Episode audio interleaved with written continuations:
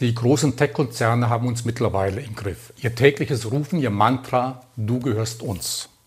Damit steht nichts anderes als unsere psychische Gesundheit auf dem Spiel, unsere Privatheit und unsere Demokratie.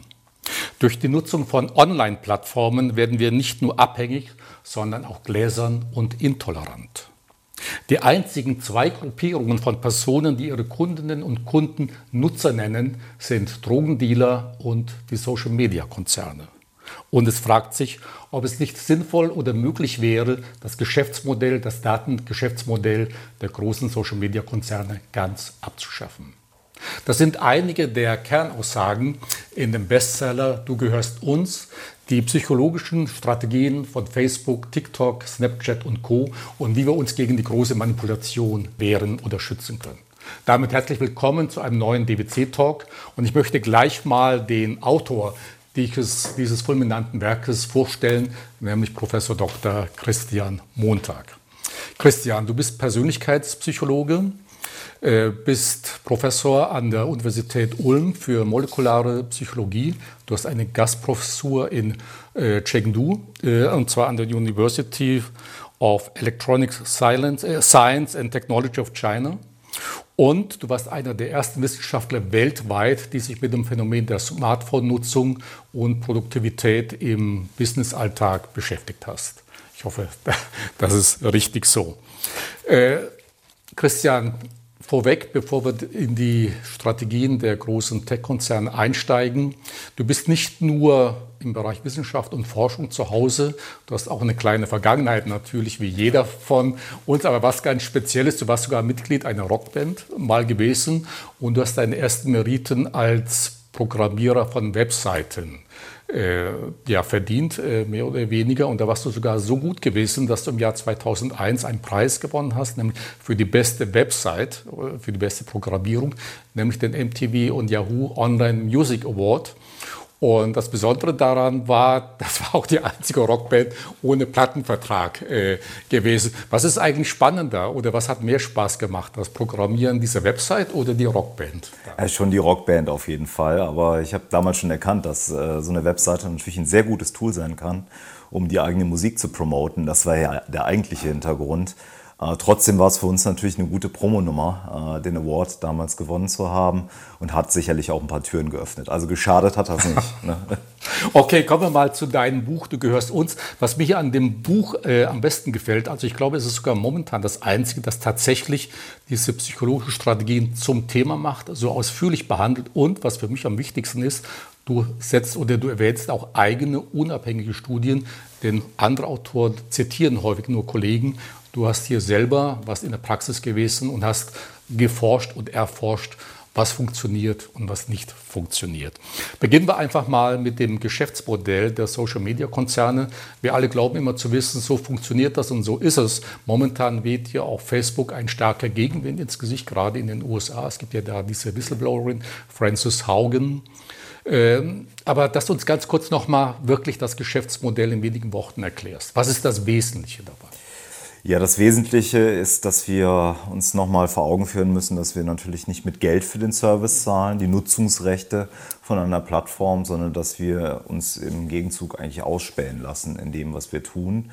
Äh, zunächst erstmal mit Hinblick auf die Plattform selber. Das heißt, es wird wirklich minutiös getrackt, aufgezeichnet, was wir auf diesen Social-Media-Plattformen unternehmen. Ne? Und das geht jetzt nicht nur darum, wie vielleicht äh, der ein oder andere denken mag, dass es jetzt einfach der Like ist, der registriert wird. Nee, es wird genau getrackt, wie lange lese ich welchen Artikel, wo klicke ich hin, mit wem bin ich wie verbunden. Das sind alles Informationen, die eben in dem Algorithmus eben berücksichtigt wird, um uns jeden Tag die New York Times for You zu präsentieren, ja, eine personalisierte Tageszeitung, die wir besonders interessant finden.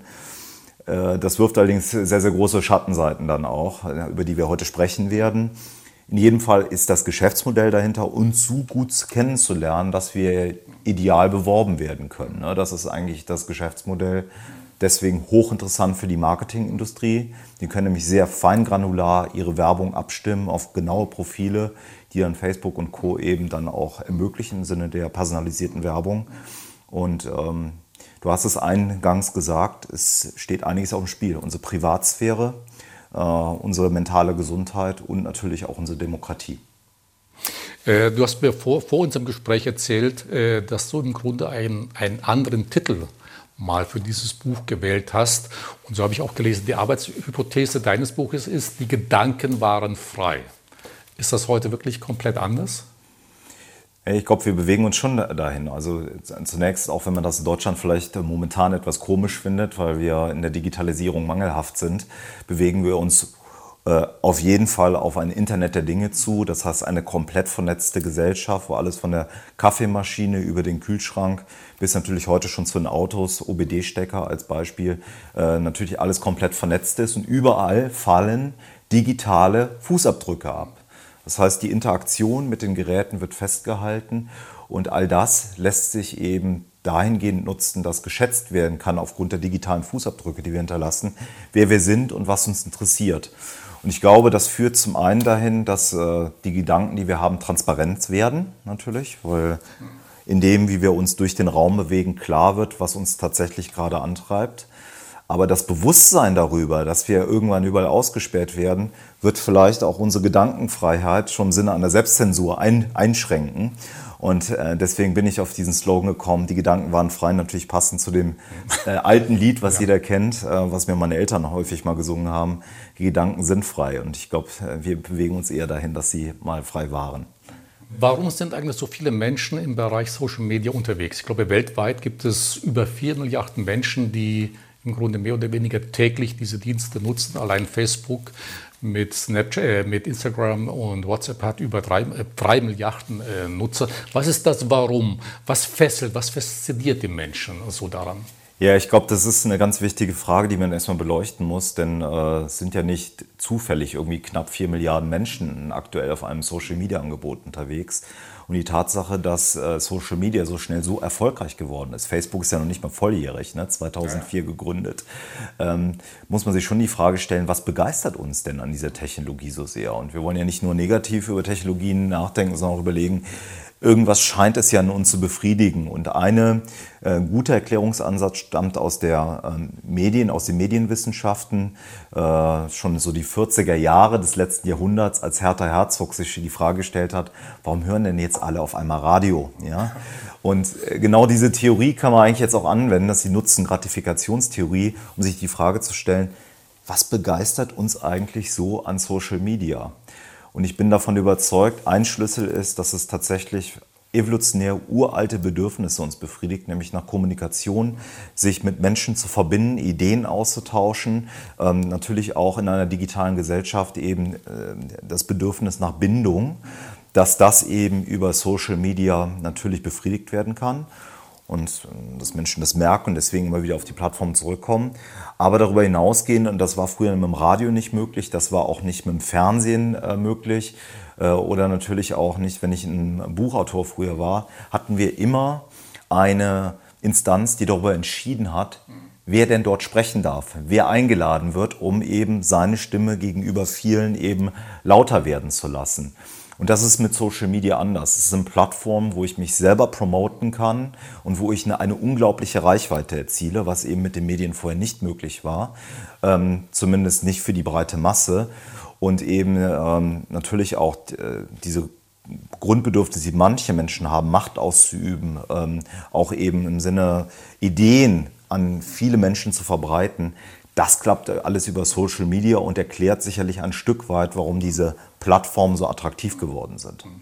Äh, muss man nicht auch berücksichtigen, äh, die Menschen kommunizieren zwar sehr viel über Social Media, aber dass es trotzdem so ein bisschen eine Vereinzelung äh, stattfindet oder Vereinzelung des Einzelnen. Er hat zwar die ganze Welt zur Auswahl, aber im Grunde geschieht das doch alles im stillen Kämmerlein, in Anführungszeichen.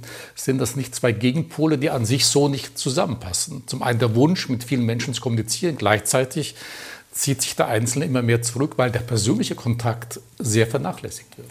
Also tatsächlich ist die Kommunikation über Social-Media-Plattformen natürlich anders als äh, die Kommunikation, die wir zwar jetzt hier haben in dem Gespräch weil wir haben hier die direkteste Form der Kommunikation, die wir uns vorstellen können. Wir wissen alle jetzt im Covid-Zeitalter, wir haben jetzt alle auch noch diese Videokonferenz-Tools, die natürlich auch irgendwie eine direktere Form der Kommunikation sind, aber auch mit Problemen einhergehen weil wir hier in dem Raum natürlich uns in die Augen schauen können, ähm, was schon bei Videokonferenz-Tools schwierig ist. Da muss nämlich einer immer oben die Kamera gucken, um dem anderen zu suggerieren, dass ich in die Augen schauen würde. Ähm, aber wir kommen auf Social Media zurück. Ähm, die Kommunikationsmuster, die wir auf den Plattformen sehen, und wenn wir das hier mit dem Raum vergleichen, sind natürlich andere. Wir sprechen zum Beispiel im Online-Raum von sogenannten Online-Disinhibition-Effekt, also online enthemmtes Verhalten. Die Kommunikation bei Social Media ist häufig asynchroner Natur. Ich poste was und dann gibt es mit Zeitverzögerung eine Antwort darauf. Und damit kriege ich auch nicht direkt das Feedback über Mimik, Gestik, die Stimmlage, all das, was auch nonverbal passiert, aber unglaublich wichtig ist, um einzuschätzen, wie meine Botschaft denn angekommen ist. Und ohne diese Art von Feedback äh, kommt es dazu, dass Leute viel enthemmter on, online kommunizieren, in ihrem stillen Kämmerlein sitzen und dann manchmal auch über die Spur natürlich Dinge posten, die man hier in dieser direkten Form der Kommunikation sich gar nicht getraut hätte loszuwerden, weil das Feedback sofort gekommen wäre. Äh, kommen wir mal zu dem zu einem der ganz wichtigen Punkte deines Buches, die psychologischen Strategien. Also du bist Psychologe, Persönlichkeitspsychologe, du weißt, wie man Menschen beeinflusst.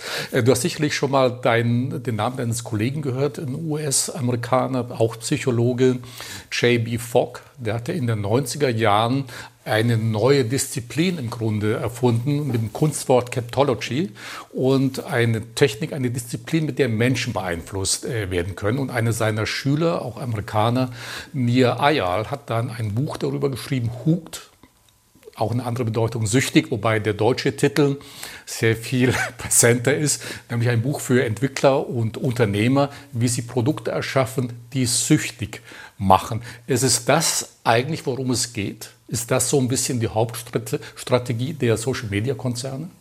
Also eine Hauptstrategie ist uns natürlich erstmal, ohne jetzt direkt den Suchtbegriff äh, verwenden zu wollen, uns möglichst lange auf den Plattformen zu halten. Das ist die Logik dahinter. Je länger ich auf einer Social-Media-Plattform bin, desto mehr Daten fallen an, je mehr, desto mehr digitale Fußabdrücke hinterlasse ich. Am besten, äh, darauf ist das Design auch nochmal angelegt, erzeugt das Engagement. Das heißt, dass ich mich tatsächlich mit der Plattform richtig auseinandersetze, also auch was über mich preisgebe. Und das ist natürlich das Ziel am Ende des Tages, mit jedem Designelement, was wir dort finden, die Online-Zeiten zu maximieren, um noch mehr über mich zu erfahren, damit ich eben noch wertvoller gegenüber der Werbeindustrie werde, mit der eben maximal dann das Geld verdient wird. Das ist ganz klar. Und natürlich, äh, das Buch von äh, Ja kenne ich natürlich, klar, Hooked ist äh, auch ein Riesenbestseller gewesen. Äh, in dem Buch geht es deutlich mehr in die Tiefe, dass ich äh, versuche auch die psychologischen und auch die verhaltensökonomischen ähm, Theorien, die ja hinter den Designelementen sich verbergen, die eben den äh, Lesern auch genau zu erläutern, um ein Verständnis dafür zu bekommen, nicht nur, dass bestimmte Mechanismen eben irgendwie greifen, sondern warum sie greifen. Ähm, erzähl doch mal so ein bisschen darüber, welche konkreten Maßnahmen werden denn getroffen, um uns lange auf den Plattformen zu halten oder dass wir möglichst schnell wieder zurückkehren? Ja, wir können natürlich jetzt nicht alle Designelemente hier durchgehen, aber ich möchte mal gern ein paar Beispiele nennen, die eben den Zuschauern, Zuschauerinnen durchaus auch teilweise bekannt sind, versuche sie aber direkt mal einzusortieren. Ähm, jeder kennt das natürlich auf den ähm, Messenger-Applikationen wie WhatsApp, dass es diese Lesebestätigung gibt, ne, diesen Doppelhaken, Doppelhaken ja. äh, wo jeder direkt weiß, so, ich habe dir eine Nachricht geschickt, ich sehe die zwei blauen Haken eine Minute später denke ich mir eigentlich, warum habe ich noch keine Antwort? In zwei Minuten. Bin ich es dir nicht wert, dass du mir sofort antwortest?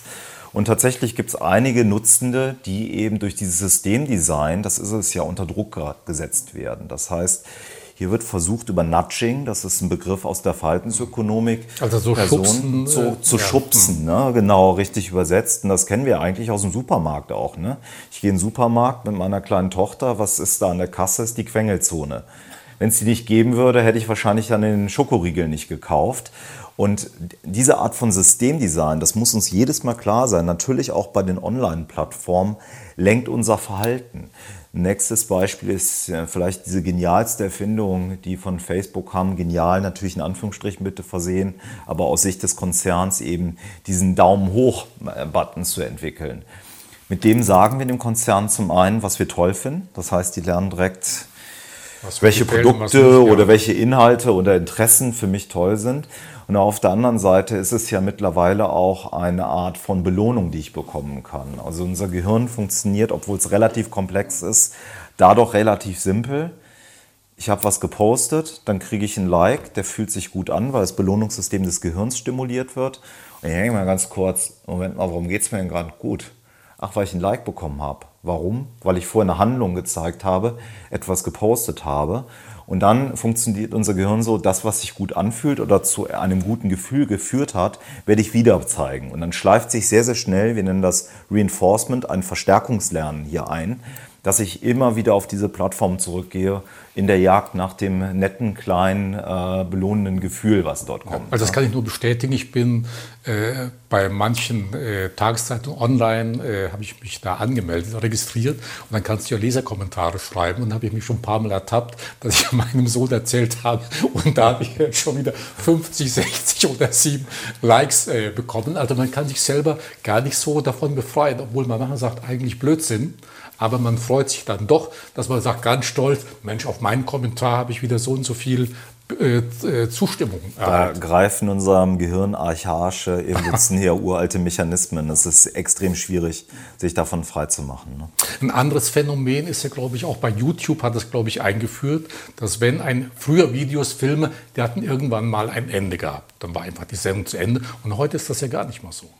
Ja, das ist, das ist eigentlich ähm, auch eine klassische Theorie. Sie haben vielleicht viele auch mitbekommen, dass Csikszentmihalyi, der Erfinder des Flow-Konzepts, äh, ein ungarisch-amerikanischer Psychologe, gerade verstorben ist vor wenigen Tagen und ähm, eigentlich beobachtet hat, dass wir natürlich äh, auch im Alltag immersive Erfahrungen machen können. Also wir haben Raum- und Zeitverzerrungen, wenn wir uns wirklich vertieft mit etwas auseinandersetzen. Und dieser Flow-Begriff, der das beschreibt, beschreibt einen Zustand positiver Emotionalität. Uns geht es eigentlich erstmal, wenn wir Flow erleben, sehr, sehr gut.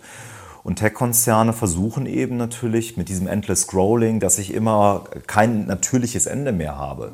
Nicht nur, dass eben das YouTube-Video zu Ende ist und sofort das nächste beginnt. Wir kennen das mittlerweile von Netflix und von Amazon Prime. Mit den Serien ist das genau so.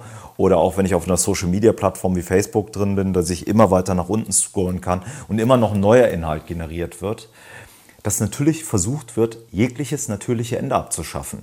Weil was würde ein natürliches Ende bedeuten? Oh, es gibt nichts mehr zu lesen, ich mache die Plattform zu. Das gilt es aus Sicht der Tech-Konzerne zu vermeiden. Es gilt zu vermeiden, dass uns langweilig auf der Plattform ist. Deswegen ist auch die Personalisierung bedeutsam, ne? ein personalisierter Newsfeed. Es geht darum, eben das natürliche Ende abzuschaffen, dass wir immer weiter uns verlieren können um massive Zeitverzerrungen auf den Plattformen zu erleben.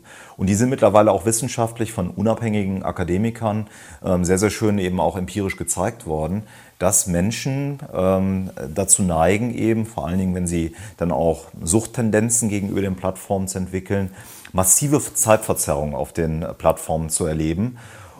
Und das ist natürlich erstmal wieder gut für Tech-Konzerne. Ne? Wenn wir kein Zeitgefühl mehr haben, dann verbringen wir noch mehr Zeit dort und hinterlassen noch mehr digitale Fußabdrücke. Äh, du beschreibst noch ein anderes Phänomen, äh, das sogenannte Fear of Missing Out, also die Angst, nicht mehr dabei zu sein, etwas zu verpassen. Wie funktioniert das? Ähm, das wurde unter anderem, finde ich, mit äh, einem Design-Feature von Snapchat ähm, sehr, sehr eindrücklich, finde ich, ähm, ja, in das Systemdesign von Plattformen eingeführt, und zwar mit der zeitlichen Verknappung von äh, Informationen. Snapchat arbeitet damit, dass eben das, was dort gepostet ist, nur eine kurze Zeit verfügbar ist. Ne? Ich glaube, das war am Anfang 24 Stunden. Und dann geht eine Push-Notifikation aus, ne? der lange Arm der Plattform und sagt so, guck mal, da redet vielleicht gerade jemand über dich oder da ist eine ganz relevante Information. Besser du schaust jetzt mal nach, wenn du es nämlich nicht tust, die Botschaft ist bald weg, kannst du in deiner Peer Group, also in, deinem Freundeskreis oder unter Kollegen, gar nicht mehr mitsprechen. Du bist im wahrsten Sinne außen vor. Und da greifen jetzt wieder alte Mechanismen bei uns im Gehirn, dass wir uns natürlich ständig auch, wir sind soziale Lebewesen, in unserer Gruppe verorten wollen. Wir wollen immer diese Signale bekommen, wie stehe ich denn jetzt in meiner Gruppe da? Und ähm, dieses Fear of Missing Out oder kurz FOMO wird natürlich dann eben durch Push-Notifikationen, durch zeitliche Verknappung nochmal befeuert. Und das war dann ein äh, Design-Feature, was Zuckerberg äh, von Facebook so interessant fand, dass er gesagt hat, so Snapchat, ich will euch aufkaufen, hier eine Milliarde. Hat der CEO gesagt, nein. Hat der Zuckerberg ein zweites Angebot gemacht. Ich glaube, das war über drei Milliarden dann gewesen, wieder abgelehnt. Und dann passiert das, was wir häufig sehen.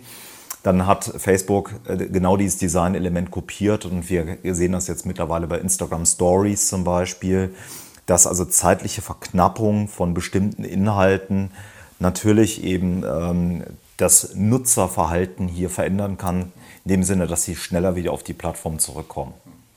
Ähm, heutzutage vor allen Dingen Eltern mit ihren Kindern, aber ich glaube, es betrifft ja jeden, das Smartphone wird häufig äh, verteufelt. Zu sagen, okay, das Smartphone ist an allem schuld, wir haben es ja ständig an. Ich weiß nicht, wie es dir geht, aber man guckt ja, ich bin mal, äh, ich hatte mal äh, mein Handy verloren, mein Smartphone, und hatte ein altes Ersatzhandy. Und dann Auto gefahren, und dann ist mir aufgefallen, ich gucke gar nicht mehr. Weil das alte Handy ist jetzt schon ein paar Jahre her, hatte gar nicht mehr die Features, ja. was Neues hat. Und dann hat man das nicht mehr so um sich. Ich meine, viele Leute gehen ins Bett und wachen auf mit Smartphone. Ist wirklich das Smartphone als Gerät, als Device daran schuld, dass wir so abhängig sind? Oder sind es wirklich die Inhalte? Und die Inhalte sind eben zufällig auf dem Smartphone. Ja, tatsächlich ist das genau die Form der Debatte, die wir jetzt führen müssen. Ich sage mal so salopp, der suchtforschende Alkoholiker ist ja nicht flaschenabhängig, sondern der ist abhängig vom Inhalt in der Flasche. Und genauso ist das Smartphone lediglich ein Vehikel, um auf natürlich zahlreiche Apps zuzugreifen.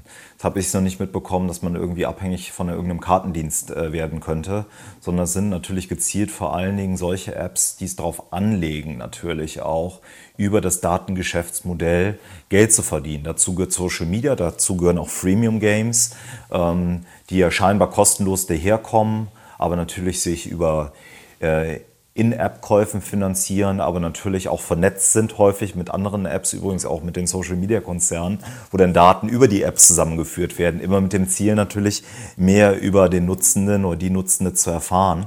Und ähm, damit sind wir genau bei dem Punkt, das Smartphone selber zu verteufeln, ist zu viel zu vereinfacht. Das ist einfach ein Vehikel, wo unglaublich viel stattfinden kann.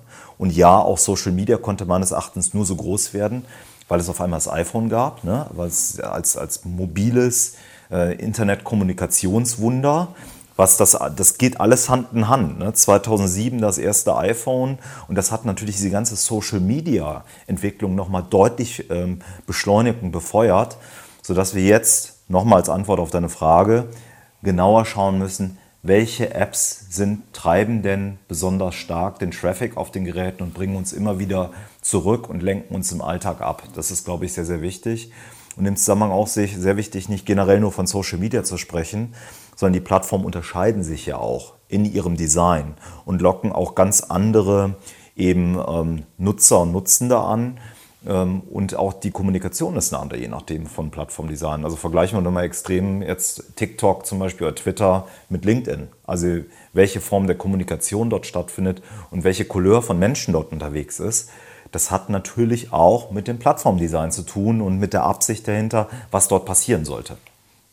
Äh, was sagen denn überhaupt die digitalen Fußspuren über uns aus? Wir gehen ja täglich ins Internet, wir nutzen Kartendienste, wir nutzen WhatsApp, äh, wir googeln etwas, wir gucken bei Amazon oder eBay und dergleichen mehr.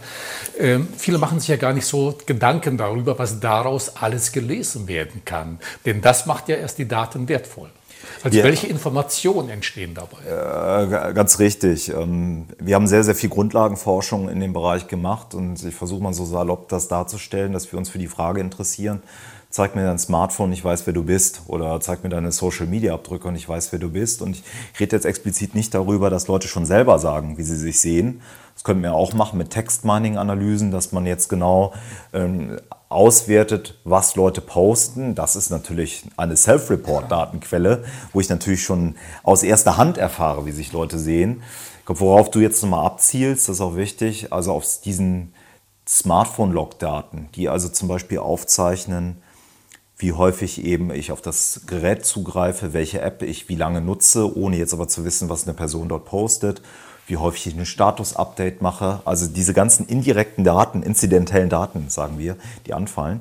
Und damit können wir tatsächlich relativ gut ähm, Psychovariablen schätzen. Also zum Beispiel die Persönlichkeitseigenschaft einer Person kann man eben mit einer gewissen Wahrscheinlichkeit vorhersagen. Allerdings muss man auch sagen, dadurch, dass Persönlichkeit was sehr Komplexes ist, können wir das eher für größere Gruppen ganz gut vorhersagen, was aber für die Tech-Konzerne ausreichend ist. Für dichotome Variablen, das heißt zum Beispiel Mann oder Frau oder in den USA das Zwei-Parteien-System, da sind die Vorhersage, äh, ist die Vorhersagekraft häufig noch deutlich besser und geht dann teilweise schon in Richtung, dass man das fast auf Individualniveau ganz gut vorhersagen kann, ähm, wenn man diese Art von Daten ähm, natürlich zur Verfügung hat. Und die Tech-Konzerne haben diese Daten hinter hohen Mauern und können sie eben nutzen, um ihre äh, ja, Nutzenden sehr, sehr gut kennenzulernen. Ne? Äh, einer deiner äh, Forschungsschwerpunkte ist ja auch diese Psychoinformatik. Genau. Und du hast ja eben auch kurz zur maßgeschneiderte Werbung äh, angesprochen, personalisierte Werbung. Da gibt es ja seit einigen Jahren auch die Disziplin Psychological, äh, Psychological Targeting. Und ich glaube, du hinterfragst das ein bisschen. Ist es tatsächlich so gut? Ist die Aussagekraft tatsächlich so groß, dass man mit diesen Daten wirklich arbeiten kann? Ja, das, das ist eine fundamental schwierige Frage. Und zwar deswegen, weil ich als unabhängiger Wissenschaftler, Akademiker in diesem Bereich gar keinen Zugriff auf die Social-Media-Daten habe. Alles, was momentan auf Social Media passiert bei vielen Konzernen, ist eine, entspricht einer Blackbox.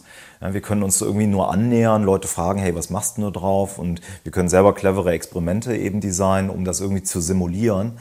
Aber tatsächlich diese Frage final zu beantworten, klappt gerade nicht, weil zum Beispiel die APIs, also die Schnittstellen von Facebook beispielsweise, damit wir wirklich Verhalten auf den Plattformen untersuchen können, geschlossen sind für unabhängige Akademiker. Versuche aber trotzdem die Frage zu beantworten. Also es gibt so die ersten Arbeiten, die äh, in der Psychologie und natürlich in den Verhaltenswissenschaften umgesetzt worden sind, die erstmal nahelegen, dass wenn man eine Passung herstellt zwischen der geschätzten Persönlichkeitsstruktur, also sagen wir mal, ich würde jetzt aufgrund deiner Online-Daten schätzen, dass du eher eine extravertierte Person bist, also die aus sich rausgeht, lebendig ist, durchsetzungsstark und dir dann eine extravertierte Werbebotschaft präsentiere, dass dann Klick- und Kaufraten zum Beispiel hochgehen oder dass dann dadurch eben zum Beispiel eine Wahlentscheidung auch beeinflusst werden kann. Ähm, diese Daten, die wir kennen von unabhängigen Akademikern, die sprechen ein Stück weit dafür, dass das klappt. Auf der anderen Seite darf man nicht vergessen, dass das am Ende des Tages natürlich trotzdem ein bisschen komplexer ist. Und ich möchte auch dafür Beispiele geben. Ähm, wenn ich jetzt aufgrund zum Beispiel von Kommentaren, die Leute auf Social-Media-Plattformen hinterlassen, schätze, ob eine Person gewissenhaft ist oder nicht, und das würde zum Beispiel damit zusammenhängen, wir hatten vor ein paar Jahren das Pokémon Go-Fever, ne? Und alle sprechen über Pokémon Go und wir würden jetzt den Zusammenhang herstellen, dass viele Personen, die häufig über Pokémon Go reden, vielleicht zu viel Freizeit haben und wenig gewissenhafter sind, ähm, drei Jahre später aber keiner mehr darüber redet, dann ist dieser Schlüssel für mich wertlos. Das heißt, auch bestimmte Daten, die anfallen, unterliegen natürlich einem gewissen Zeitgeist, das dürfen wir nicht versprechen, äh, vergessen, und unterliegen auch, muss man sagen, kulturellen Aspekten. Also wenn ich zum Beispiel in den USA ganz gut Vorhersagen von digitalen Datenspuren auf Demokraten versus Republikaner wählen machen kann, heißt das noch nicht, dass das auf unser Wahlsystem zu übertragen ist, weil wir ein Mehrparteiensystem haben und dort eben die Daten, äh, also diese Vorhersagen deutlich schwieriger zu machen sind. Das heißt, wir müssen immer genau hinschauen, die Fragestellung sehr, sehr genau formulieren und dann können wir eben schauen, wie gut die Vorhersagekraft ist. Aber es ist nicht so platt, dass man einfach sagen würde, das klappt in jedem Fall sehr gut, sondern man muss genauer hinschauen. Unsere Fußspuren, die werden ja wirklich überall getriggert. Jetzt gibt es hier in China noch ein, ein Modell, das noch besser äh, funktioniert. Denn die nutzen WeChat und andere äh, Social-Media-Kanäle, wobei WeChat, glaube ich, ja das Wichtigste ist. Und man hört dann, okay, es gibt keine Minute, wo äh, die Regierung nicht weiß, wo sich dann der einzelne Mann oder Frau gerade aufhält, was er getan hat, was er eingekauft hat, welches Kino, welches Theater er besucht hat. Letzten Endes führt es ja zu diesem Modell des Social Scoring. Ja, äh, besteht bei uns auch die Gefahr, dass letzten Endes, je mehr digitalen Spuren vorhanden sind, es auch dem Staat einfacher gemacht wird zu sagen, okay, daraus entsteht zwangsläufig so ein Bewertungssystem. Wir, weisen ohne, wir wissen ohnehin alles über Christian Montag und dann können wir natürlich auch diese Daten nutzen dann. Macht ja auch nur Sinn. Müssen wir mit dieser Gefahr leben, dass es auch irgendwann dorthin kommt? Also zunächst muss man sagen, in China haben wir natürlich erstmal Social-Media-Apps, die noch deutlich wirkungsmächtiger sind, als wir das hier im Westen haben. Meta, jetzt der Dachkonzern von Facebook, äh, sind ja mittlerweile dort, dass sie halt auch dort äh, sich inspirieren lassen von dem, was passiert. Und du hast WeChat angesprochen, auf Chinesisch Weixin, kleine Nachricht heißt das eigentlich. Die haben natürlich erstmal als eine Art Messenger auch gestartet, aber es ist mittlerweile eine Kombination aus Messenger, klassischem Social Media Service und vor allen Dingen das ist, äh, da sind die Chinesen uns deutlich voraus. Es ist vor allen Dingen auch eine App, mit der man überall im Alltag bezahlt. Das sind nochmal ganz andere Datenströme, die anfallen. Das möchte ja Meta auch gern machen mit der Währung Diem, an der sie ja auch schon längerer Zeit arbeiten. Ich möchte aber nochmal zurückgehen. Ja, also in China fallen viel mehr Daten an. Erstmal natürlich, weil es viel mehr Einwohner hat mit 1,4 Milliarden Menschen, weil die Gesellschaft deutlich digitalisierter als unsere ist. Und jetzt stellt sich tatsächlich die Frage, inwieweit denn ein solches Bewertungssystem, was in China zu beobachten ist, irgendwann auch vielleicht in Elementen in Deutschland stattfinden könnte. Ich halte das deswegen nicht für ganz ausgeschlossen, auch wenn es äh, für viele von uns sicherlich eine komplett dystopische Vorstellung ist, dass wir dermaßen transparent werden und unsere Privatsphäre verlieren dass wir ähm, schon mit einiger Sorge natürlich äh, schauen müssen, was in China passiert. Denn China operiert ja global, globalisiert. Die moderne Seidenstraße endet, wie wir alle wissen, in Duisburg. Ähm, zumindest ein Strang der modernen Seidenstraße. Und äh, Unternehmen, die äh, in China operieren, müssen sich ja auch eben dem Social Credit System unterwerfen. Und da ist jetzt aktuell mal so ein bisschen die Frage, welche Arten von Daten kommen denn da am Ende des Tages vielleicht auch der kommunistischen Partei an? Wir haben gerade die Diskussion, die wird bei TikTok ja sehr, sehr stark geführt, die Schwester-App von Douyin in China, inwieweit eben dort Daten, wenn ich als Westler mir die App äh, installiert habe, dort nachher vielleicht bei der KP landen. Und ähm, die Frage ist insofern nicht ganz weg äh, zu diskutieren, denn wir wissen, es gibt das chinesische Sicherheitsgesetz, was besagt, wenn die Sicherheit der Nation auf dem Spiel steht, dürfen Daten aller chinesischen Unternehmen durchflügt werden. Und die Frage ist, wo wird denn da die Grenze gezogen? Wirklich auf der Grenze oder nicht? Das ist also tatsächlich eine schwierige Antwort. Und jetzt, glaube ich, geht der Gedanke noch ein bisschen weiter. Wenn dieses Social Credit System in China in irgendeiner Form erfolgreich hat, äh, wird, also vielleicht zu einer unglaublichen Produktivität führt, dann ist vielleicht die Frage irgendwann, die wir uns stellen müssen, brauchen wir nicht auch Elemente um in unserem Land davon, um mitzuhalten? Ich weiß nochmal, das ist ein sehr dystopischer Gedanke, aber ich glaube, was wir ja durchaus sehen jetzt schon in seit vielen Jahren, der Preis für unsere liberale Freiheit wird zumindest teurer. Und wir müssen uns klar sein, dass das Datengeschäftsmodell in manchen Ländern eben deutlich weniger hinterfragt wird und natürlich immer neue Präzedenzfälle auch gesetzt werden, dahingehend, was mit diesen Daten gemacht wird. Das heißt, ich glaube, wir müssen schon genau darüber nachdenken, ähm, wie wir diese Daten auch in Zukunft bei uns einsetzen. Ich glaube, wir können sie auch sinnvoll einsetzen, aber eben unter sinnvollen datenschutzrechtlichen Vorkehrungen, die auch zu unserem Gesellschaftsbild passen. Ja. Äh, du hast eben dargestellt, Christian, dass ja das Auslesen digitaler äh, Fußspuren auch auf psychologische Eigenschaften einer Person schließen kann oder Rückschlüsse gezogen werden kann. Aber es hat ja nicht nur negative äh, Auswirkungen. Im Gesundheitsbereich ist es durchaus sinnvoll. Wie, wie kann man das verstehen oder wo ist da wirklich der Vorteil, ja. wenn man diese Informationen besitzt? Also wir, wir arbeiten bei uns im Feld tatsächlich in der Gesundheitspsychologie ähm, natürlich an den Fragestellungen, dass wir versuchen, auch mentale Zustände von den digitalen Fußabdrücken vorherzusagen. Und ich, ich mache es immer sehr einfach, ähm, aber damit, damit einfach Ideen transportiert werden. Wenn eine Person in eine Depression reinrennt, dann äh, ist üblicherweise das, was wir beobachten, dass man sich sozial zurückzieht, dass man eher zu Hause bleibt und dass man natürlich eher auf der negativen Seite der Emotionen auf einmal verhaftet ist. Und das spiegelt sich logischerweise in irgendeiner Form in digitalen Datenspuren. Ich gehe nicht mehr raus, das GPS-Signal bleibt an der gleichen Stelle. Ich poste dann vielleicht nicht mehr so viele Smileys, sondern eher traurige ähm, Wörter oder traurige Smileys oder traurige Emoticons. Das andere macht natürlich keinen Sinn. Ähm, Und äh, zeitgleich äh, zeigt sich in meinen Daten sozialer Zurückzug, weil ich auch gar keine Leute mehr kontaktiere, sondern einfach mit mir alleine bleibe. Und da ergeben sich dann sehr schnell kovariierende Datenmuster, die dann äh, beispielsweise bei Psychopathologien in der Behandlung eingesetzt werden könnten. Denn üblicherweise, was sehen wir aktuell? Man geht zum psychologischen Psychotherapeuten, der fragt, wie war es letzte Woche? Ist unser Gehirn jetzt nicht besonders ähm, gut darin, eben sich daran zu erinnern, wie es mir denn vor drei Tagen ging. Und da können natürlich, damit argumentieren wir im Sinne der Diagnostik, wirklich wertvolle Daten auch zur Behandlung von Patienten, Patientinnen eingesetzt werden. Übrigens nicht nur in der, äh, in der äh, Psychopathologie, sondern auch natürlich in Bereichen der äh, neurologischen oder neurodegenerativen Erkrankungen. Denken wir, denken wir an die großen Volkskrankheiten, die kommen wie Demenzen ich bin davon überzeugt, und da arbeiten natürlich auch viele dran, dass wir in den Daten sowas wie kognitiven Abbau äh, zum Beispiel sehen werden. Reaktionszeiten beim Schreiben von Worten, wie viele Tippfehler sind da drin? Äh, Gibt es eine Wortschatzeinschränkung irgendwann? Das sind alles Daten, die dann im Sinne einer Früherkennung von Demenzen sicherlich auch eine äh, zunehmend größere Rolle spielen werden in Zukunft. Allerdings wünsche ich mir eine Welt, wo diese Daten natürlich im Sinne und zum Wohle des Patienten oder der äh, Patienten eingesetzt werden, ohne dass darüber natürlich jetzt der nächste Versicherungstarif gesteuert wird.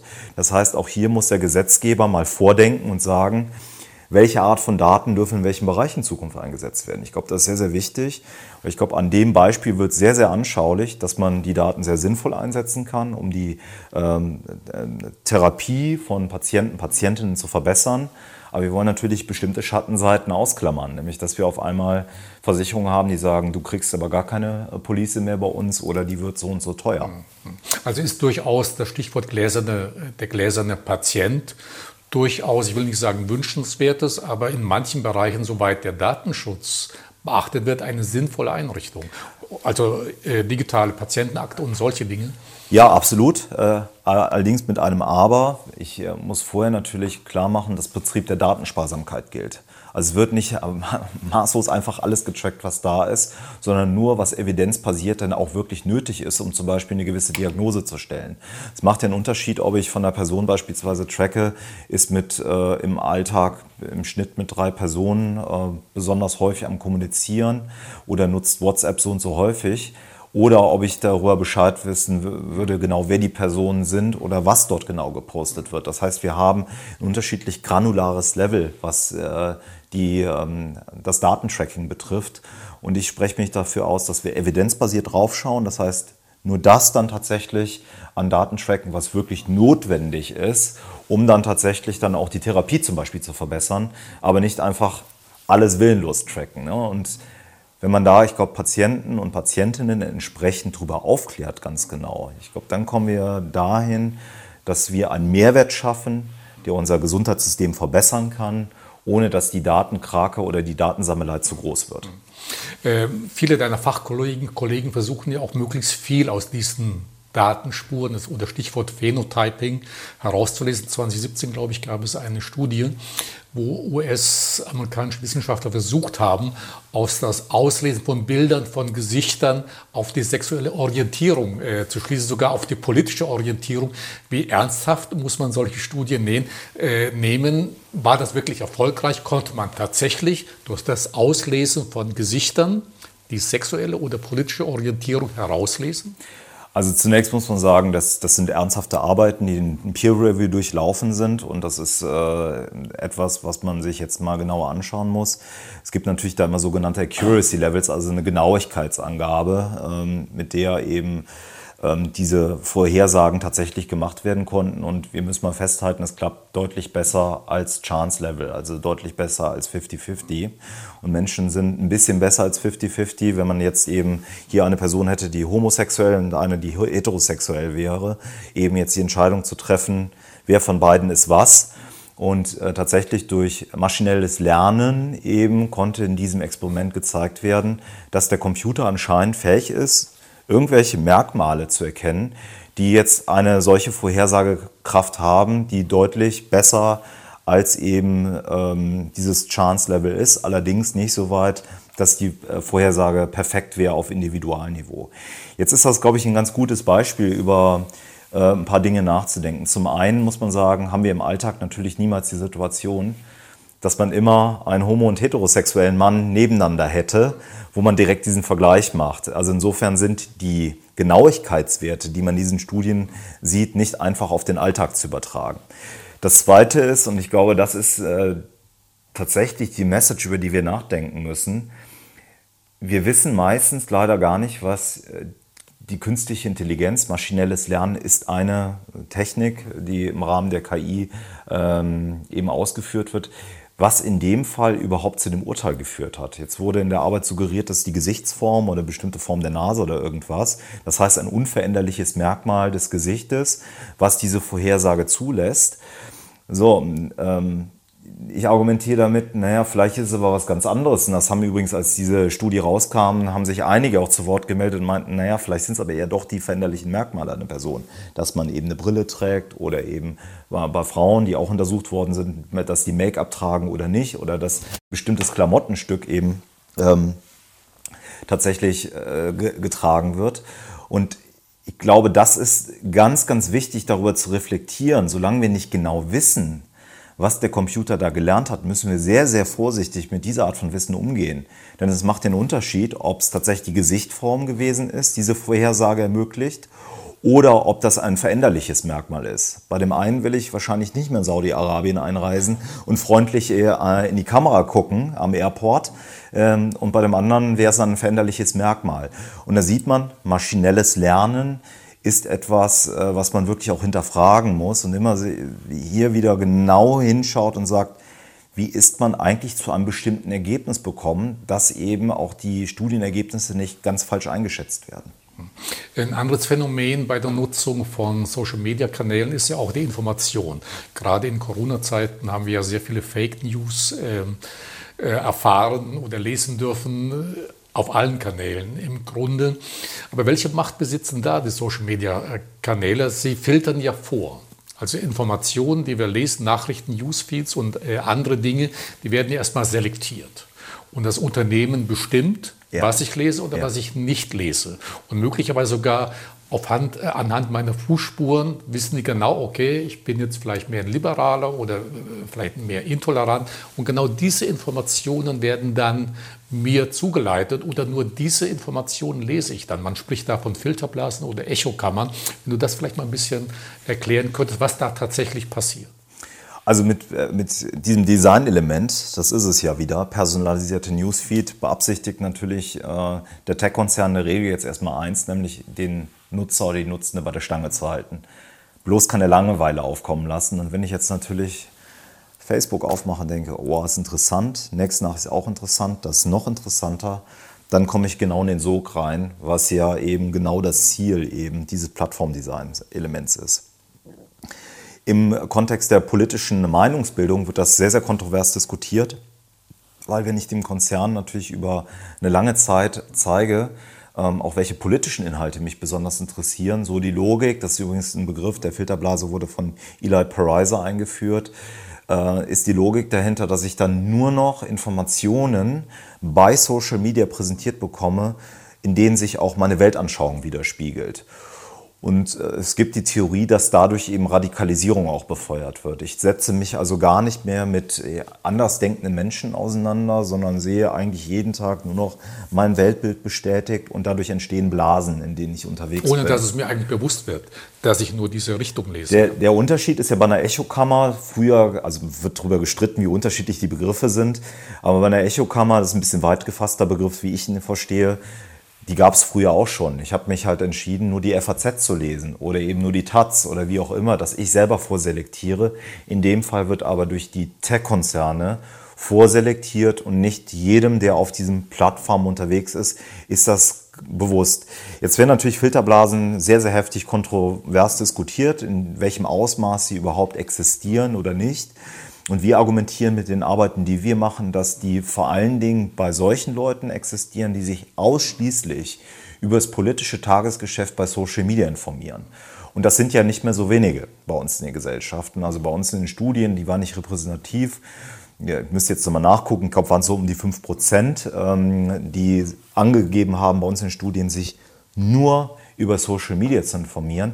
Und die haben natürlich dann nicht mehr übers Radio oder abends durch, über ARD oder ZDF oder andere Nachrichtenkanäle jetzt nochmal ein Korrektiv wo man Dinge vielleicht hinterfragt und sagt, na, ich habe da was gelesen, komisch, da redet aber gar keine Nachrichten rüber. Ist das, war das vielleicht eine Fake News oder irgendwas? Das heißt, ähm, wir argumentieren damit, dass die Filterblasen bei bestimmten Personengruppen dann besonders stark greifen werden. Das wären eben hier Personen, die sich ausschließlich darüber informieren. Im Übrigen muss man sagen, gibt es natürlich Filterblasen auch unterschiedlichen Bereichen. Ich kann natürlich in meiner Sportfilterblase unterwegs sein und der Modefilterblase, die ist vielleicht nicht ganz so schlimm wie das im politischen Bereich ist. Und ich glaube, mit dem Sturm auf das US-Kapitol äh, im Januar haben wir gesehen, dass diese Themen nicht mehr ganz wegzudiskutieren sind und dass Social Media natürlich ein Bestandteil und ein Beschleuniger eben auch der Radikalisierung sein kann. Ich glaube, du hast dich hier in deinem Buch auch mit Studien oder mit eigenen Studienergebnissen beschäftigt. Äh, welche psychologischen Eigenschaften besitzen Personen, die besonders anfällig sind für Fake News? Kann man das wirklich ein bisschen näher beschreiben, zu sagen, okay, besondere Eigenschaften sind einfach anfälliger für Fake News dann? Ja, das, das ist auch eine Arbeit, die in meiner Arbeitsgruppe entstanden ist von der Cornelia Sindermann, die äh, das federführend gemacht hat. Und wir haben halt gemeinsam in dieser Arbeit einen Fake News Test entwickelt. Also wir haben eine Plattform entwickelt, wo äh, wahre Nachrichten und falsche Nachrichten zu finden sind. Das ist erstmal der etwas neutralere Begriff. Bei Fake News geht man auch immer davon aus, dass dahinter eine Absicht äh, besteht, ein journalistisches Format zu nutzen, um eine Missinformationskampagne ja. zu starten. Also wir haben erstmal falsche und ähm, äh, richtige Nachrichten präsentiert und wollten schauen, wer ist denn wie gut. Und wir haben ähm, in dem Kontext bei den Leuten Intelligenzmessungen gemacht äh, bei der Studie, wir haben Persönlichkeitsmessungen gemacht. Man muss sagen, die, ähm, was man vielleicht erwarten würde, Intelligenz hat eine gewisse Rolle gespielt, aber eher eine kleine. Äh, und für uns war überraschend, dass einer der wirklich entscheidenden Treiber, um in diesem Fake News-Test, nochmal in Anführungsstrichen gesehen, besonders gut zu bestehen, war äh, interpersonelles Vertrauen. Das heißt, Menschen, die angeben, besonders viel Vertrauen jetzt in ihre Mitbürger, aber auch in den Staat gegenüber zu haben, das sind Personen, die hier besser abgeschnitten haben und zeigt vielleicht, das ist jetzt eine Interpretation, dass aber Menschen, die einfach wirklich kein Vertrauen mehr in den Staat haben und auch drumherum sagen, eigentlich, was für eine Gesellschaft lebe ich, dann auch gar nicht mehr die Mühe aufbringen, bestimmte Dinge zu hinterfragen. Die lesen das online, sagen direkt, wenn das in das eigene Weltbild passt, na klar, ist doch ganz klar, dass hier wieder alle gegen mich arbeiten. Und das heißt, Vertrauen scheint wirklich eine ganz, ganz bedeutsame Rolle zu spielen in einem digitalen Zeitalter, wo ähm, ich denke auch unsere Bundesregierung darauf achten muss, dass das nicht flöten geht. Weil wenn es flöten geht, haben wir genau das, dass Menschen dann vielleicht auch leichtgläubiger unterwegs sind und sich gar nicht mehr die Mühe machen, bestimmte Dinge online zu hinterfragen, die sie sehen. Äh, du besprichst auch hier sehr ausführlich sogenannte Internet- Nutzungsstörungen. Kritiker von Social Media sagen ja immer, Mensch, da wirst du krank. Ist ja auch ein bisschen dein Tenor zu sagen, okay, das kann tatsächlich zu Krankheitssymptomen führen, die Nutzung. Seit ein paar Jahren hat ja die WHO, glaube ich, äh, Gaming Disorder als, eigene, als eigenes Krankheitsbild, äh, ja, wie sagt man, äh, genehmigt oder äh, anerkannt, äh, dass es eben ein Krankheitsbild ist. Aber jetzt tatsächlich die Social-Media-Nutzung, kann die tatsächlich zu krankhaften Störungen, zu Sucht äh, ähnlichen Verhalten führen oder Eigenschaften der Personen dann, wenn ich einfach täglich auf diesen Kanälen unterwegs bin? Ja, das ist, das ist eine gerade wirklich zentrale Wissenschaftsfrage, die sehr, sehr viele Forschergruppen rund um den Globus äh, umtreibt. Und die Antwort ist noch nicht final gegeben. Also du hast äh, den Präzedenzfall jetzt die Gaming Disorder genannt und es wird unter anderem untersucht, ob die Symptome, die genutzt werden, zum Beispiel um die Gaming Disorder zu diagnostizieren, also Kontrollverlust über Computerspielen.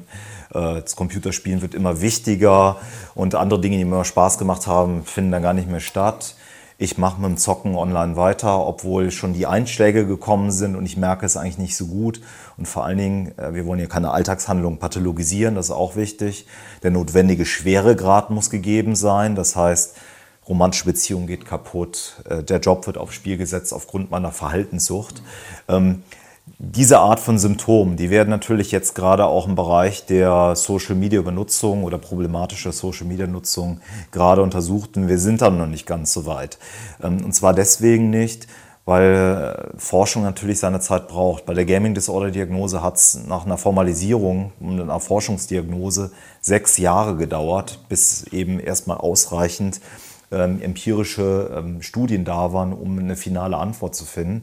Und bis dahingehend würde ich hierhin sagen, wir sehen durchaus in Bereichen suchtähnliches Verhalten, ohne jetzt aber vorschnell zu sagen, ähm, ja, das ist ein eigenes Krankheitsbild.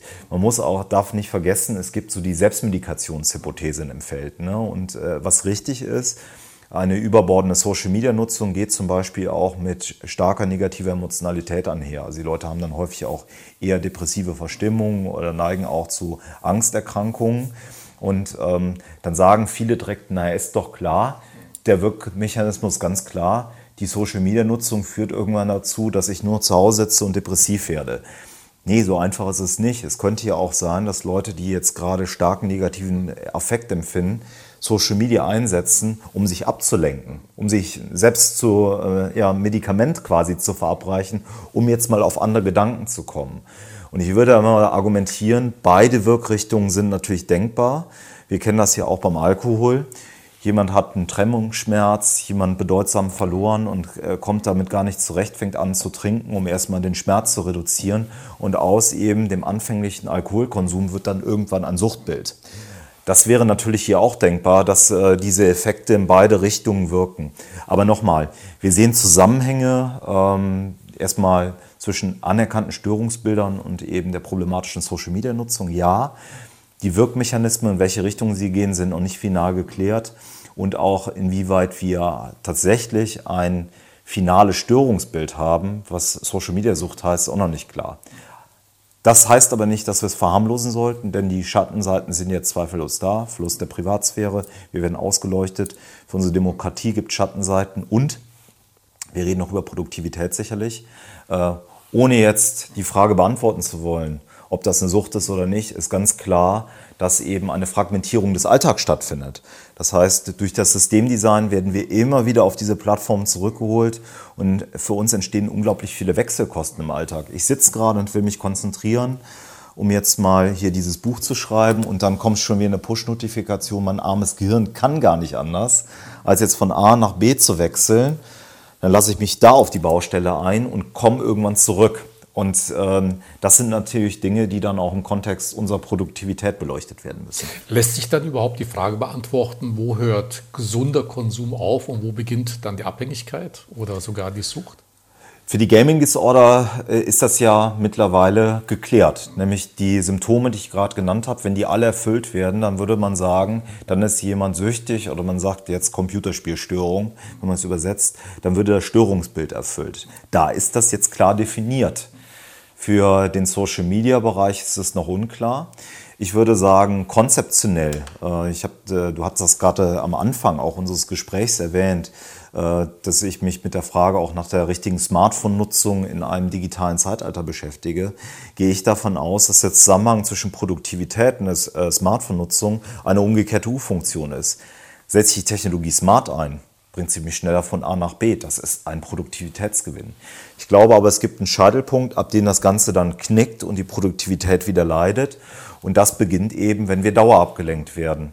Die Zahlen, die wir herausgearbeitet haben, sind bitte nicht als repräsentativ zu verstehen, aber wir sehen so, dass bis zu knapp 100 Unterbrechungen pro Tag bei Studierenden von mir wir aufgezeichnet haben. Und wenn diese Unterbrechungen sind sie nicht, über den Alltag eben genau gleich verteilt werden und wir schlafen acht Stunden, dann haben wir alle zehn Minuten Unterbrechung. Das heißt, die längste Einheit, in der wir dann noch vertieft konzentriert was machen, ist so kurz geworden, dass dann wir zweifelsohne natürlich auch über ein Produktivitätsthema sprechen. Und ich glaube, dann muss man nicht immer nur diese Suchtdebatte anführen, sondern kann auch da sagen, dass wir halt permanent in so einer Hab-Acht-Stellung sind, da könnte was passieren hier und da, dass wir gar nicht mehr zur Ruhe kommen. Eine Ruhelosigkeit eintritt, die natürlich auch nicht schön ist. Und ähm, wir uns dann schon fragen müssen, wie kriegen wir das wieder in den Griff? Genau, das ist jetzt die nächste Frage. Äh, wie, wie kann ich mich dagegen wehren, jetzt schützen, damit ich einfach nicht so beeinflusst oder gar manipuliert äh, werde? Also was kann der Einzelne tun, um da ein bisschen Abstand zu gewinnen? Also in, in meinem Buch gibt es eigentlich zwei Perspektiven auf das Thema. Nämlich einmal, was kann das Individuum tun und äh, was ist eigentlich vielleicht aber auch eine Aufgabe unserer Gesellschaft oder gesellschaftspolitische Fragestellung. Wir beginnen mal mit den Dingen, die jeder Einzelne für sich tun kann. Ich möchte damit aber nicht suggerieren, dass ich die Tech-Konzerne jetzt aus der Haftung nehme, sondern dass das Plattformdesign haben wir ja genau das Problem, dass äh, viele Daten, geschäftsgetriebene Apps dafür verantwortlich sind, dass unser Alltag fragmentiert ist. Und ich argumentiere immer, wir müssen jetzt dafür sorgen, dass wir diese Fragmentierung wieder rückgängig machen. Wir wieder die Eigenkontrolle mehr haben. Genau, dass wir einfach wieder große Zeitabschnitte im Alltag haben, wo wir mal uns vertieft mit was auseinandersetzen können. Das heißt, ähm, ich glaube, wir müssen wieder lernen, die Struktur herzustellen, die unser Silicon Valley mit diesen Apps kaputt gemacht hat. Und wie gelingt das? Ähm, es gelingt erstmal da mit sehr, sehr simplen Dingen, die jeder tun kann, nämlich dem Tragen von einer Armbanduhr beispielsweise. Jeder kennt das, keine Armbanduhr dabei, mal kurz die Uhrzeit auf dem Smartphone überprüfen. Und dann sehe ich, ah, da ist ja gerade eine Nachricht reingegangen. Ich war vielleicht schon so schlau und habe mein Gerät auf lautlos gestellt. Jetzt sehe ich es aber und mache etwas, was ich gar nicht machen wollte. Ich bin also schon wieder in den äh, Armen der Tech-Industrie Lass mich immersiv auf die Plattform ein. 20 Minuten später stecke ich das Gerät weg, weiß die Uhrzeit immer noch nicht. Das heißt, Alltag wieder klassisch, auch nicht mit einer iWatch, sondern mit einer analogen Zeituhr strukturieren, kann da, glaube ich, Wunder wirken, um schon die ähm, Online-Sessions zu reduzieren. Das gilt mir übrigens auch für große Themen im Jugend- und natürlich auch in unserem Bereich, äh, für die etwas Älteren, die zuschauen, ähm, dass wir ausreichend Schlaf brauchen wenn wir die Technologie im Schlafzimmer als Wecker haben und das liegt dann da, dann ist es gerade so gemütlich und dann mache ich nochmal gerade die App auf und dann bin ich wieder in Tech-Fängen und verliere Raum und Zeit und dann ist auf einmal 1 Uhr nachts und eben nicht 11 Uhr, äh, wo ich dann Haier mache. Und die Nacht wird aber dadurch nicht länger. Ne? Also das sind Themen. Klassische Zeitgeber, Wecker, Armbanduhr hilft tatsächlich, hier den Alltag äh, zu strukturieren dann brauchen wir meines Erachtens ähm, natürlich auch technologische Unterstützung im Alltag. Das heißt, wir müssen jetzt Technik einsetzen, um die Fragmentierung loszuwerden. Und da gibt es ganz interessante Arbeiten aus der Psychologie, äh, die sind jetzt nicht aus meiner Arbeitsgruppe, ähm, die haben sich mit Batching-Prinzipien auseinandergesetzt. Das heißt übersetzt Stapeln. Und das würde heißen, dass wir durch Technik unterstützt werden, dass der Postbote, auch der virtuelle, bitte nur einmal oder zweimal pro Tag so wie kommt. früher die Post, der Briefträger, ne? auch nur einmal am Tag kam. Also jetzt nicht, es wird nicht alles sofort ausgekippt, sondern ich meine, jeder hat natürlich einen anderen Arbeitsalltag. Das heißt, da gibt es jetzt nicht One Size Fits All, sondern jeder muss schauen, okay, wie häufig brauche ich das dann wirklich am Tag? Und sagen wir mal, es wäre einmal 9 Uhr morgens, dass alles, was über Nacht gekommen ist, rund um den Globus und so, arbeite ich ab zwei Stunden und einmal zum Beispiel um 3 Uhr nachmittags. Dann stehen da auf einmal mehrere Stunden dazwischen, wo ich wieder konzentriert arbeite, ohne Unterbrechung. Das heißt, die Idee ist, alles, was aufläuft, über alle Kanäle, wird gestoppt, wird nicht sofort ausgekippt, sondern erst auf den Befehl des grünen Buttons um 9 Uhr kommt das und dann kümmere ich mich drum.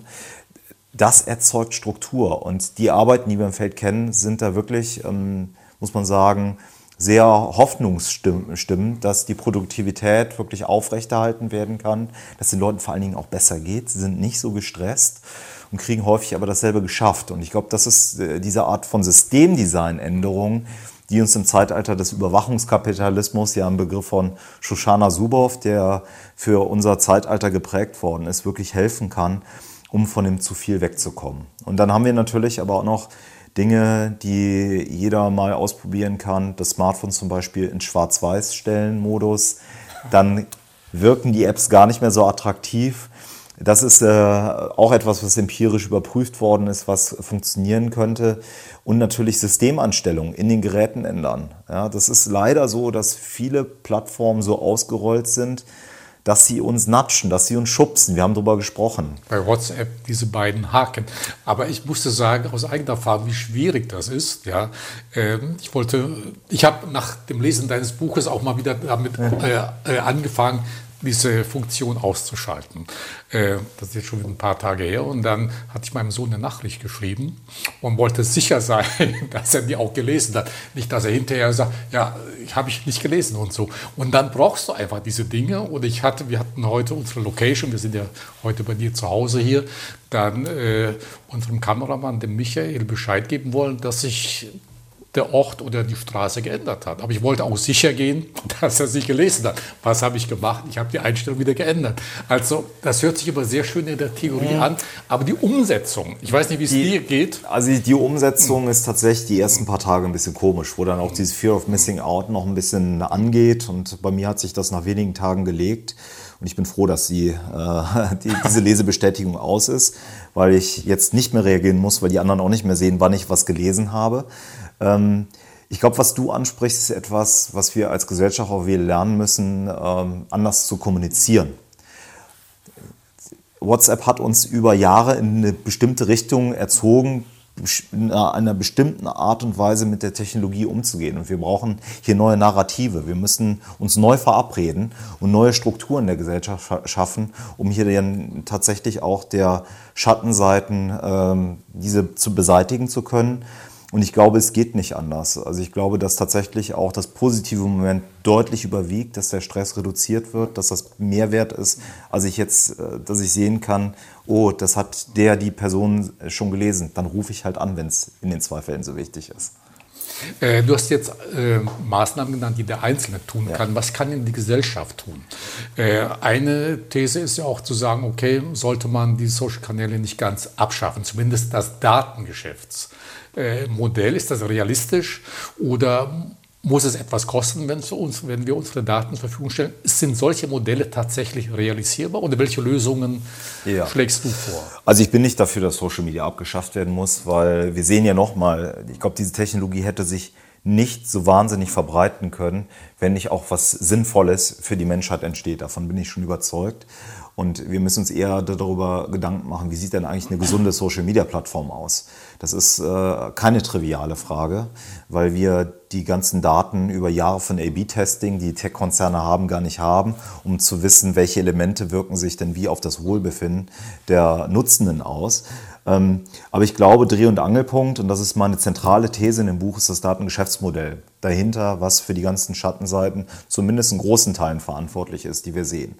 Das heißt, ganz klar, wir müssen weg vom Datengeschäftsmodell. Und dann ist, stellt sich die Frage, wie finanzieren wir das denn? Weil ein Social Media Service kann es nicht umsonst geben. Da stehen riesen Serverfarmen, wir brauchen Content-Moderatoren, die künstliche Intelligenz ist noch nicht so gut, die leider, das muss man auch sagen, ich gehe auch im Buch auf diesen Film The Cleaner ja ganz kurz ein, ähm, wo, wo über diese, muss man sagen, sehr prekären Jobs gesprochen wird, wo Menschen den ganzen Tag wirklich das Schlimmste, was sich Menschen antun, anschauen online und rausfiltern, was die KI nicht rausgefiltert bekommt, um zu schauen, ob das, was da gepostet ist, im Sinne der Hausordnung ist von den großen Tech-Konzernen. Ähm, aber kurzum, ich will eigentlich gerade momentan nur das Beispiel machen, dass das alles nicht für umsonst geben kann, dieser Service. So, und dann ist die Frage, wer zahlt die Zeche am Ende des Tages? Und wir müssen, glaube ich, jetzt äh, für uns überlegen, ist das, was dort entsteht, auch ein öffentlicher Raum ja teilweise. Es ist ja nicht nur, dass wir dort privat unterwegs sind, sondern auch, ich bringe das Beispiel hart aber fair ne, im Fernsehen. Ähm, wir bezahlen mit unserer GZ-Kohle jetzt die öffentlich-rechtlichen.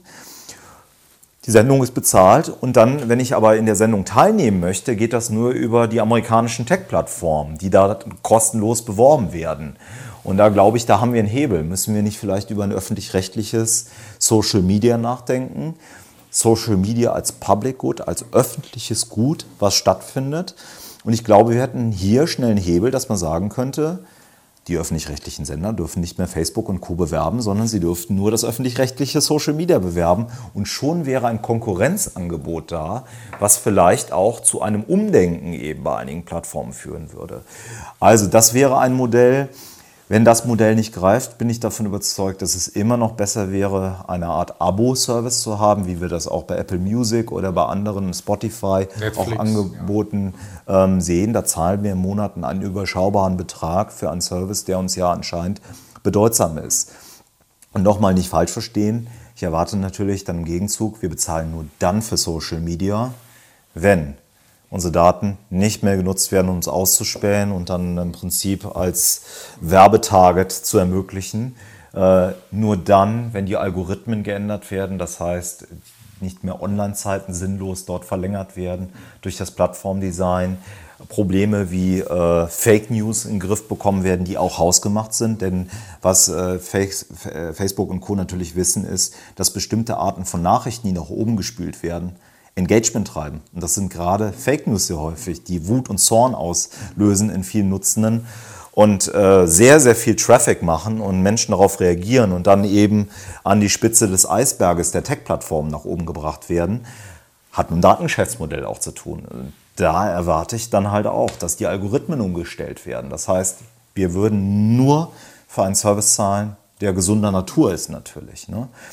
Und ich glaube, das muss allen klar sein, die so einen Service nutzen. Das kann es nicht zum Nulltarif geben. Und entweder bezahlen wir sowas vielleicht über äh, GZ-Gebühren oder wenn wir der Meinung sind, äh, das sollen nach wie vor die Tech-Plattformen sein, dann direkt an die Tech-Plattform. Hier müssen wir aber den Wettbewerb stärken, das wäre wichtig.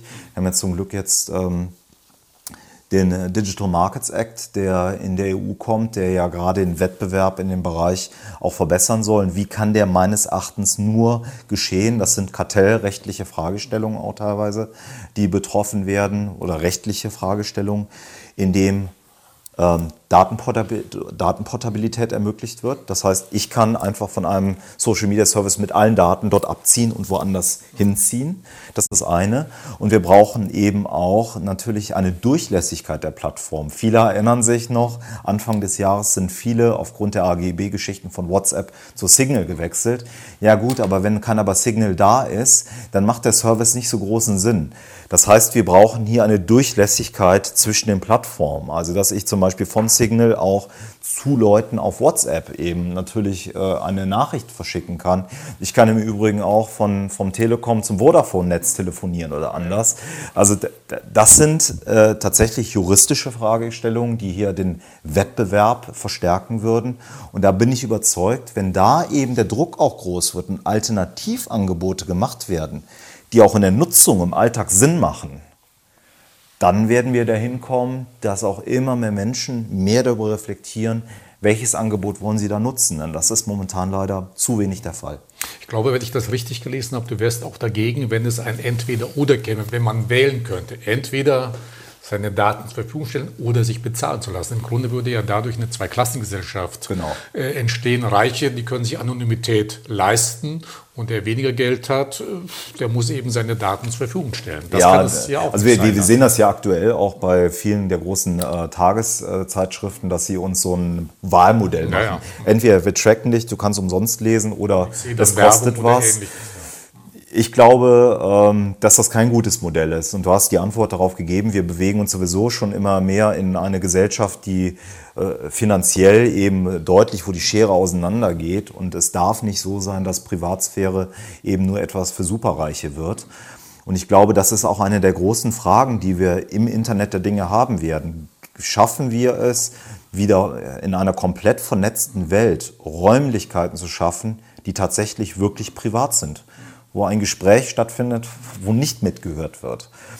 Und das darf auch kein Luxus werden. Ja? Und ich glaube, das muss man bei dem Design eben der zukünftigen digitalen Welten auch dringend bedenken, dass Menschen diese Art von Rückzugräumen brauchen, äh, um auch mal wilde Ideen auffliegen zu lassen und wo nicht direkt immer alles auf den Prüfstein kommt. Wir reden natürlich alles, dass es kompatibel mit dem Grundgesetz ist, das ist ja ganz klar müssen dann letzten Endes die großen Tech-Konzerne oder vor allem Social Media irgendwo reguliert werden. Denn äh, Menschen wie der Historiker Harari, der warnt ja davor, der sagt, langfristig könnte die Kontrolle äh, der Gesellschaft verloren äh, gehen dann oder dass wir eben die Kontrolle verlieren. Müssen die großen Konzerne reguliert werden? Was ist dein Ausblick? Was wird da passieren? Ja, also das, das, ist natürlich immer so ein Unwort, ne? Regulierung. Alle schreien immer nach Regulierung, aber tatsächlich bin ich davon überzeugt, dass das sein muss. Und ich möchte aber sagen, genau auch wohingehend. Ich erwarte Regulierung dahingehend, dass Schnittstellen geöffnet werden dass Oversight Boards, unabhängige Natur, untersuchen können, was dort passiert. Das ist erstmal ganz furchtbar wichtig. Wenn die Tech-Konzerne uns jetzt sagen, und das wird ja durchaus auch dann in den großen Ansprachen der CEOs dann verwendet, wie ihre Plattform gerade geändert wird. Beispielsweise Instagram hat dann mal getestet, dass die Likes ausgeblendet werden, um die sozialen Vergleichsmechanismen abzudämpfen. Ähm, dann ist das arme eine riesen Marketingnummer. Wir erfahren aber nie, wie wirksam war eigentlich die Intervention. Und äh, ich argumentiere damit, wenn über drei Milliarden Menschen auf einer Facebook-Plattform sind, dann ist das ein Unternehmen, das ist nicht mit jedem anderen x-beliebigen Unternehmen zu vergleichen, ist ein supranational agierender Konzern, der eben natürlich äh, einer ganz anderen Untersuchung bedarf. Und hierfür plädiere ich dahingehend Regulierung, dass diese Plattform sich einer Untersuchung durch objektive Kräfte und ein Oversight Board wäre gut, vielleicht auch mit der Ethikkommission, die sich über das Plattformdesign Gedanken macht, unabhängig von Facebook, dass das diese Plattform verbessern würde, in jedem Fall. Weiterhin, glaube ich, haben wir gesehen, es war ein Kardinalsfehler meines Erachtens, dass Facebook erlaubt worden ist, WhatsApp und Instagram zu kaufen. Es wird hier gerade in einem großen Antitrust-Case in den USA darüber nachgedacht, ob das nicht rückabgewickelt wird. Ich glaube, das kann gar nicht so schnell passieren, weil die Verflechtungen zwischen den Angeboten mittlerweile so groß sind, dass das einen, einen jahrelangen Rechtsstreit nach sich ziehen würde. Das heißt, ähm, ich glaube, erfolgreicher äh, werden wir sein, tatsächlich auch Konkurrenzangebote zu fördern, die sich durchsetzen können, die mit anderen ähm, Modellen und eben nicht mit dem Datengeschäftsmodell agieren. Und ähm, tatsächlich muss man nochmal drüber nachdenken oder ganz klar formulieren, das ist zumindest das, worauf ich gekommen bin in meiner Analyse, das Datengeschäftsmodell ist und bleibt das schlechteste Modell, mit dem wir bezahlen können für diese Angebote. Das muss jedem klar sein. Und deswegen werbe ich dafür, diese Themen neu auf den Tisch zu bringen und eben auch mit den Plattformen dahingehend äh, zu diskutieren, um möglichst schnell eine Lösung zu finden. Und ich denke, der Einzelne ist auch recht gut bedient, wenn er sich darüber Gedanken macht, wie diese Geschäftsmodelle funktionieren, vor allem welche Strategien eingesetzt werden, um uns zu beeinflussen. Ähm, mit dem Inhalt dieses Buches, Christian, nimmst, nimmst du uns mit auch auf eine kleine Weltreise. Ich glaube, du warst in Hawaii gewesen, USA ohnehin, dann bis China. Äh, auf Hawaii äh, warst du, glaube ich, als überall die Station, wo du mit Kollegen gesprochen hast. Und ich glaube, eine der letzten Stationen, du warst auf Taiwan, in der Stadt äh, Tainan. Und da gibt es einen Stadttempel und die besuchen viele Menschen. Ja, und vor allem besuchen sie deshalb, um diesen Stadtgott zu befragen, ja, äh, ja, über Fragen des Alltags, über sein Leben. Soll ich diesen oder jenen Partner heiraten? Soll ich die Immobilie kaufen? Soll ich diesen neuen Job annehmen? Also immer diese Ja- und äh, Nein-Fragen. Und dazu muss man sogenannte Mondsteine zu Boden werfen. Und man bekommt dann die Zustimmung des äh, Stadtgottes, wenn einer dieser Mondsteine auf die flache Oberfläche fällt und der andere auf die runde Oberfläche. Jetzt warst du dort gewesen, hast diesen äh, Tempel besucht und auch dann diesen äh, Stadtgott befragt, nämlich ob wir Angst haben müssen vor der Übermacht dieser Tech-Konzerne. Was, was haben dann deine Mondsteine oder dieser Stadtgott geantwortet? Das ist natürlich jetzt ein Spoiler. Ne? Also ich meine, das Buch lässt das ja am, am Schluss auch ein Stück weit noch äh, die Frage offen, wie die Antwort vom Stadtgott war. Denn das Problem ist äh, tatsächlich, dass sich Dinge rasant entwickeln. Und ich glaube, wenn wir eins gelernt haben, dass äh, viele Prognosen, die wir jetzt wagen, völlig falsch sind, weil wir die Quantensprünge, die in Technologien stattfinden, mit unserem linear denkenden Gehirn gar nicht vorwegnehmen können. Ähm, ich würde natürlich hoffen, äh, dass Sie äh, in dem Fall mit einem Ja beantwortet wären, dass wir das in den Griff bekommen und ähm, ich glaube, das ist eine zentrale Frage, die wir in unserer Gesellschaft momentan haben. Wir haben die großen Fragen momentan. Klimaschutz, Riesenthema. Und ich glaube aber, dieses Thema ist nicht, mit, nicht minder wichtig. Es geht um so große Dinge, gesellschaftlichen Zusammenhalt. Wie wollen wir in Zukunft in einer digitalen Gesellschaft leben?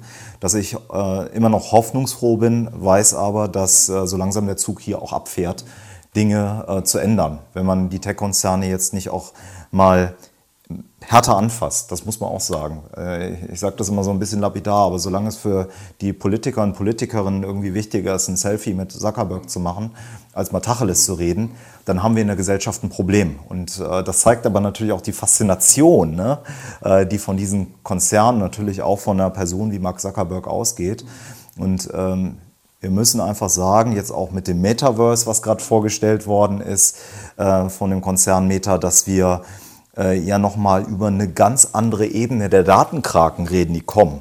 Also wenn wir alle mit der virtuellen Brille hier sitzen und dann quasi unser, unsere Welt, in der wir uns jetzt umgeben, dass die eins zu eins dann vielleicht digital nachgebaut wird, muss doch jedem klar sein, was dann überall an Geräten hier stehen muss, die das ermöglicht. Das heißt, dann reden wir nochmal über einen ganz, ganz anderen Tatentransfer und äh, einem einzigen Konzern diese Aufgabe zu überlassen, die Zukunft zu gestalten halte ich für extrem schwierig. Es ist natürlich nicht nur Facebook, sondern auch die anderen großen äh, Tech-Konzerne, die hier zu erwähnen sind. Und ähm, das sind Dinge, ich glaube, die gehören mitten in die Gesellschaft, die Diskussion darüber zu führen. Wie wollen wir zwei und natürlich wir alle, vor allen Dingen auch in Deutschland, erstmal die 82 Millionen und dann natürlich in Europa und in der Welt äh, in Zukunft leben. Christian, du bist uns nach wie vor die Antwort des Stadtgottes natürlich schuldig geblieben. Aber ich hätte eine Lösung. Einfach mal dahin fahren, selber die Mondsteine werfen und dann mal gucken, ob wir uns noch vor der Übermacht der Tech-Konzerne retten können. Christian, herzlichen Dank. Gerne. Für unsere Zuschauer, ich denke, ein unbedingtes Muss, wenn man etwas über die Macht oder über die Strategien der Social-Media-Konzerne erfahren möchte, unbedingt dieses Buch. Und dann heißt es irgendwann vielleicht nicht mehr, du gehörst uns, sondern wir gehören uns selber. Christian, herzlichen Dank. Mehr Informationen wie gewohnt auf der Website. Natürlich dringende Buchempfehlung. Du gehörst uns und danke für Ihr Interesse, fürs Zuschauen und Zuhören. Danke.